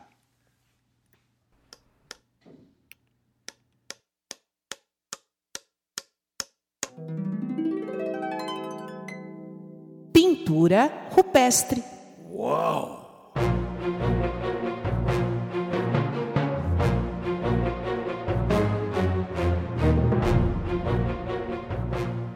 Olha, Madeira, nesse bloco agora, pintura rupestre, como eh, os nossos ouvintes sabem, a gente vai dar as nossas dicas culturais. E eu vou começar com uma dica cultural. Madeira, você já ouviu falar de uma livraria que fica em Portugal, lá na cidade do Porto, chamada Livraria Lelo? Já ouviu falar dela ou não? Tem alguma coisa a ver com Harry Potter, Flávio? Ah, isso mesmo, tem sim. Olha, essa livraria é uma livraria histórica, fica no centro da cidade do Porto. Olha, essa livraria é um brinco, é uma, é uma coisa linda essa livraria. Tanto que é ponto turístico lá da cidade do Porto, tem até fila para entrar na livraria. Né? E essa livraria ela é muito conhecida por conta de uma escadaria que tem no centro dela uma escadaria linda, uma, uma, escadaria muito bonita que dá acesso às estantes no andar de cima. E, bem, e foi é, com base nessa livraria e nessa escadaria que a, a autora do, do, Harry Potter, J.K. Rowling, né, ela é, idealizou as escadarias de Hogwarts. É porque a, a, a, a J.K. Rowling ela morou na cidade do Porto. Né? Ela foi casada com um português e, e quando ela escreveu Harry Potter, ela morou na cidade do Porto, bem, e daí ela se inspirou na Livraria Lelo. Mas uh, a minha dica cultural tem a ver com o seguinte: no site da Livraria Lelo, né, que é assim, ó, Livraria Lelo, sendo que o Lelo é com dois L's, uh, o segundo depois do E, são dois L's. Uhum. Então, livraria L-E-L-L-O, ponto PT, porque é de Portugal. Então, livrarialelo.pt. Madeira, essa livraria fez uma lista de livros importantes, livros históricos importantes, gratuitos, para você ler no site da livraria. Tem Dom Quixote de La Mancha, né, é, de Miguel de Cervantes, mas eu queria destacar um livro, é, na verdade é uma coleção de contos de Edgar Allan Poe. Edgar Allan Poe. Bem, Edgar Allan Poe é um dos mais é, importantes é, autores norte-americanos, né? ele nasceu em Boston, em 1809. E ele tem contos interessantíssimos, contos de terror, contos de mistério, né? E a obra, a coletânea dos contos do, do Edgar Allan Poe, tem de graça para as pessoas lerem no site da, da livraria Lelo. Né? Lembrando, em Madeira, que a, a obra de Edgar Allan Poe foi proibida naquela decisão estranha da Secretaria da Educação do Estado de Rondônia. Lembra disso, não? Que Rondônia Eu lembro, é proibiu Marcelo de Assis, né? Nossa, então, parece proib... que faz tanto tempo, né? Saudade ah. quando o problema era esse, né? Você tem razão, né, Madeira? Você tem razão. Mas o, o, o a, a, a, pandemia da ignorância continua, Madeira. Mas a o cegueira é... da ignorância.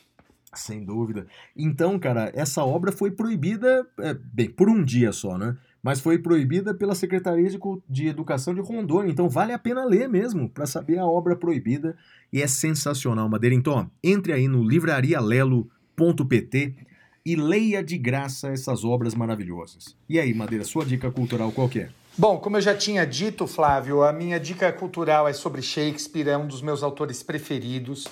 E, e, Shakespeare, Flávio, ele, ele tem um autor britânico falecido, chamado Harold Bloom, uh, tem uma obra famosa chamada O Cânone Ocidental.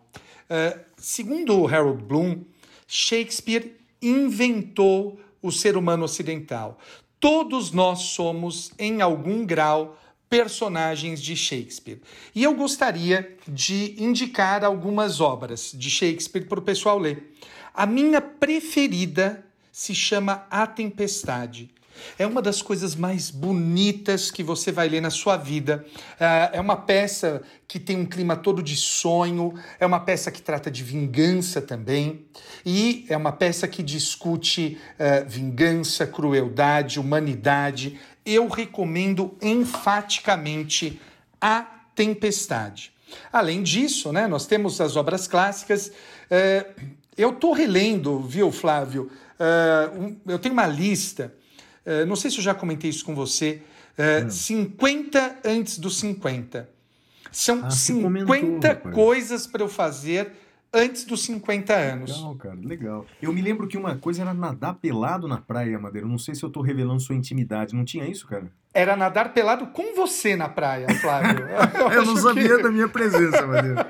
Então, com certeza, não realizou essa, porque eu não me lembro disso, Madeira. É, eu, eu não lembro de ter esse, esse meu esse meu ponto anotado lá na lista, mas enfim, uh, fica a sugestão. Como eu ainda tenho alguns espaços para preencher, uh, se você topar, tá convidado aí, você vai ser uma das minhas coisas dos 50 antes dos 50. Mas falando sério, uma das coisas dos 50 antes dos 50 é fazer, é, reler toda a obra de Shakespeare. E eu estou relendo agora toda ela, é, até os 50 anos. Então, agora eu cheguei na leitura de Romeu e Julieta. E Flávio, eu vou ser honesto, eu acho que vale a pena pela questão do amor e tudo mais, mas eu tenho uma vontade de dar um soco no Romeu. Jesus amado, que molequinho mais chato. Tinha que dar um, uns tabefe nesse moleque, esses Montecchio, esses Capuleto. Olha, vou falar uma coisa para você. Que preguiça dessa paixão adolescente. Tomara que eu não viva nada Madeira, próximo Capuleto, com a minha filha. Capuleto e Montecchio não lembra muito o Brasil 2020, cara? Comunistas e fascistas e direita e esquerda, cara, não é, é coxinha e mortadela. é. é, Shakespeare inventou o ser humano, cara. É isso, né? Montecchio e Capuleto. Muito bom. bom. Uh, queridos, com isso encerramos esse bloco Pintura Rupestre e agora a gente vai para o próximo e último bloco. O pessoal adora, que é o bloco Capitão Caverna. Até já! É a hora do prêmio Capitão Caverna!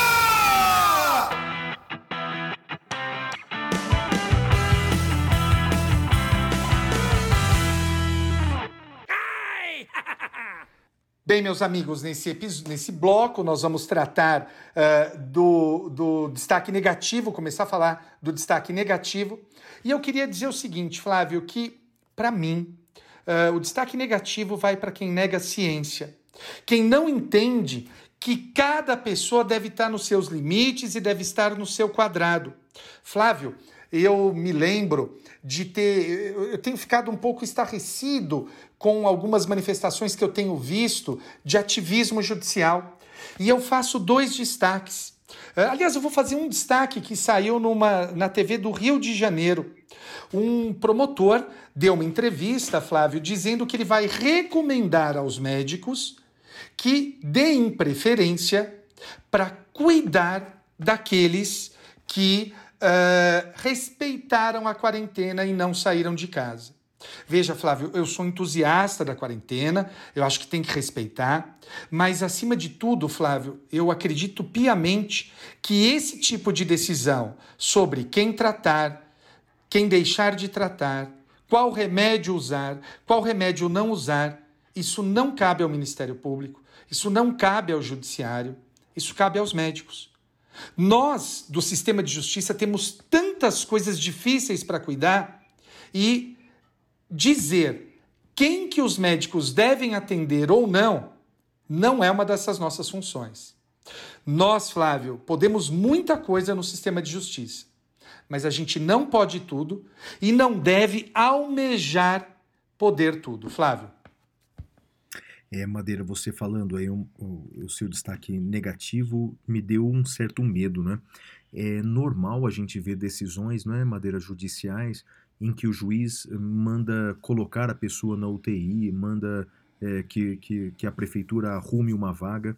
E agora a gente está passando em algumas cidades por um, um, momento muito triste do médico escolher quem coloca, quem não coloca na UTI. Né? Então, seja, o médico escolhendo entre a vida e a morte. O meu medo é que, se juntarmos esse cenário caótico ao ativismo judicial, quem decidir entre a vida e a morte vai ser o juiz. Né? E o pior, né? quer dizer, é, quem vai sobreviver é a pessoa que conhece o direito, que teve acesso a um advogado, que, portanto, conhece o aparato, o aparato judicial, em detrimento daquela outra que desconhece. Em resumo, uhum. os pobres vão morrer pelas mãos do judiciário. Tomara que isso não aconteça, né, Madeira? Tomara, e, e, eu acho que os juízes devem estar muito cientes dos seus limites, uh, do que eles não podem fazer, e eu insisto Uh, tenho visto isso até na, na, naquela questão do medicamento da cloroquina, né? Uh, não cabe ao juiz decidir. Não cabe, cabe ao médico. É o médico que decide, Flávio. Não é o juiz, não é o promotor, é o médico, dentro da sua capacidade técnica. A gente não reclama tanto, Flávio, de pessoas que não estudaram direito e que ficam dando pitaco em direito. Por que, que a gente vai fazer isso com a medicina? Não cabe ao juiz, não cabe ao promotor se substituir ao médico, obrigar o médico a fazer A, B ou C. É isso, Flávio. E o seu destaque negativo? Ah, Madeira, o meu destaque negativo vai para as pessoas que querem o fim da democracia. Tanto sangue, tanto suor já correu no nosso país é, para que tenhamos a nossa democracia e mesmo assim as pessoas pedem o seu fim. Nem todos pedem o seu fim. Nem todos que foram às ruas no último fim de semana querem o fim da democracia. Bem, mas o meu destaque negativo vai para as pessoas que querem o fim da democracia que querem a volta de um AI-5, que querem a volta, né, que querem o fechamento do Supremo, que querem o fechamento do Congresso, que querem um poder autoritário. Olha, Madeira, eu pensei que eu nunca ia dizer isso, né? mas se você quer uma ditadura, vai para Cuba, vai para Venezuela, não é? Mas não, aqui a nossa democracia tem problemas, a no nossa democracia tem muitos problemas, não é? Mas é, é, é, como uma pessoa doente, você não resolve a doença matando o doente, não é? Temos que curar, temos que aperfeiçoar. Fizemos aqui até um episódio sobre democracia, não é, Madeira? Então, que, vamos, ouça, você ouvinte, é, ouça o nosso episódio sobre democracia. A gente apresenta algumas sugestões para melhorar a nossa democracia, mas não é matando o doente que nós vamos resolver os problemas, as doenças da nossa democracia. Então, se você é contra a democracia, se você quer viver numa ditadura, meu amigo, vai para Venezuela, que é bem pertinho daqui. Esse é meu destaque negativo, Madeira. E aí, o seu destaque positivo vai para quem? O meu destaque positivo, Flávio, você já ouviu falar da teoria dos uh, cinco degraus de separação? Não, não ouvi não, Madeira. Uns falam cinco, outros falam três, dizendo uh, na separação entre as pessoas, tá? Ou seja, você estaria distante, por exemplo, do, uh, uh, do Donald Trump, você estaria a cinco pessoas de distância dele. Ah, já ouvi falar disso. É o máximo, cara. Eu ouvi, ouvi mesmo falar. Achei pois, já ouvi. Pois Mas bem. Contei. Ah, o meu destaque positivo vai justamente para essa teoria que torna o mundo um lugar sensacional. Flávio, você já ouviu falar de Fabiana? Não. Não, Fabiana, tem um monte de Fabiana. É, exatamente, eu ouvi falar de várias. É. Augusto, locutor, te lembra alguém? Ah, claro que sim. Augusto Locutor. E nós indicamos aqui no podcast passado. Como é que é a arroba dele mesmo? Eu tô até seguindo também. É Locutor arroba... underline Augusto, não é isso? Isso, isso. Pois bem, Flávio, a Fabiana é a mãe dele. Ah, não sabia, Madeira. Você não acredita de quem que ela é amiga? De quem? da esposa do professor Gustavo Junqueira. Tá brincando, é mesmo? Ela mandou uma mensagem ah. para a esposa do professor Gustavo Junqueira falando: ah. olha, agradeça os dois. A esposa do Gustavo mandou mensagem para o Gustavo que me mandou. Então, que olha que legal que é essa coisa do mundo pequeno, entre aspas, né? De como a internet pode ser usada para coisas boas, de como o WhatsApp pode ser usado para coisas boas e não apenas para fake news. Então, eh, o meu destaque positivo é para o uso bom, para o uso correto eh, das redes sociais, da internet. Que olha que coisa bacana, né? Eh, a gente nunca conheceria nem o Augusto, nem a mãe dele, e nem saberíamos que estamos tão próximos uns dos outros se não fosse a internet. Flávio? E o seu destaque positivo? Ó, oh, Madeira, o meu destaque positivo é para as pessoas que se manifestam em favor da democracia. É porque, veja, no cenário atual que nós temos, o discurso de ódio, ele tem por hábito falar mais alto. O discurso de ódio, ele é mais agressivo, o discurso de ódio, o de ódio, ele é mais veemente.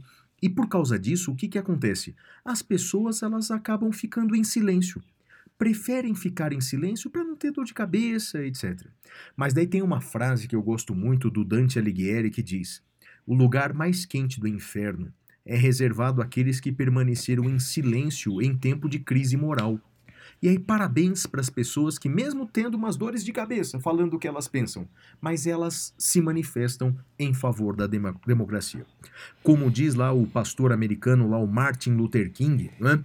não me assusta, não me dá medo o grito dos maus. O que me dá medo é o silêncio dos bons. Então não vamos ficar em silêncio, não. Vamos nos manifestar em favor da, da, da nossa democracia, porque a gente precisa viver numa democracia, queremos um país democrático e vamos crescer assim. Para vocês, o meu destaque positivo, meu prêmio positivo do Capitão Caverna dessa semana. Madeira, é isso, né, meu amigo? É isso, fizemos mais um episódio aqui para vocês com todo amor, com todo carinho e esperamos vocês no nosso próximo episódio. Queria deixar um beijo pro meu pai, para minha mãe e para você. E pra Xuxa, minha querida amiga, boa quarentena para você. Para todos vocês, meus ouvintes, um abraço a todos. Valeu, galera. Fiquem com Deus. Valeu. Tchau, tchau.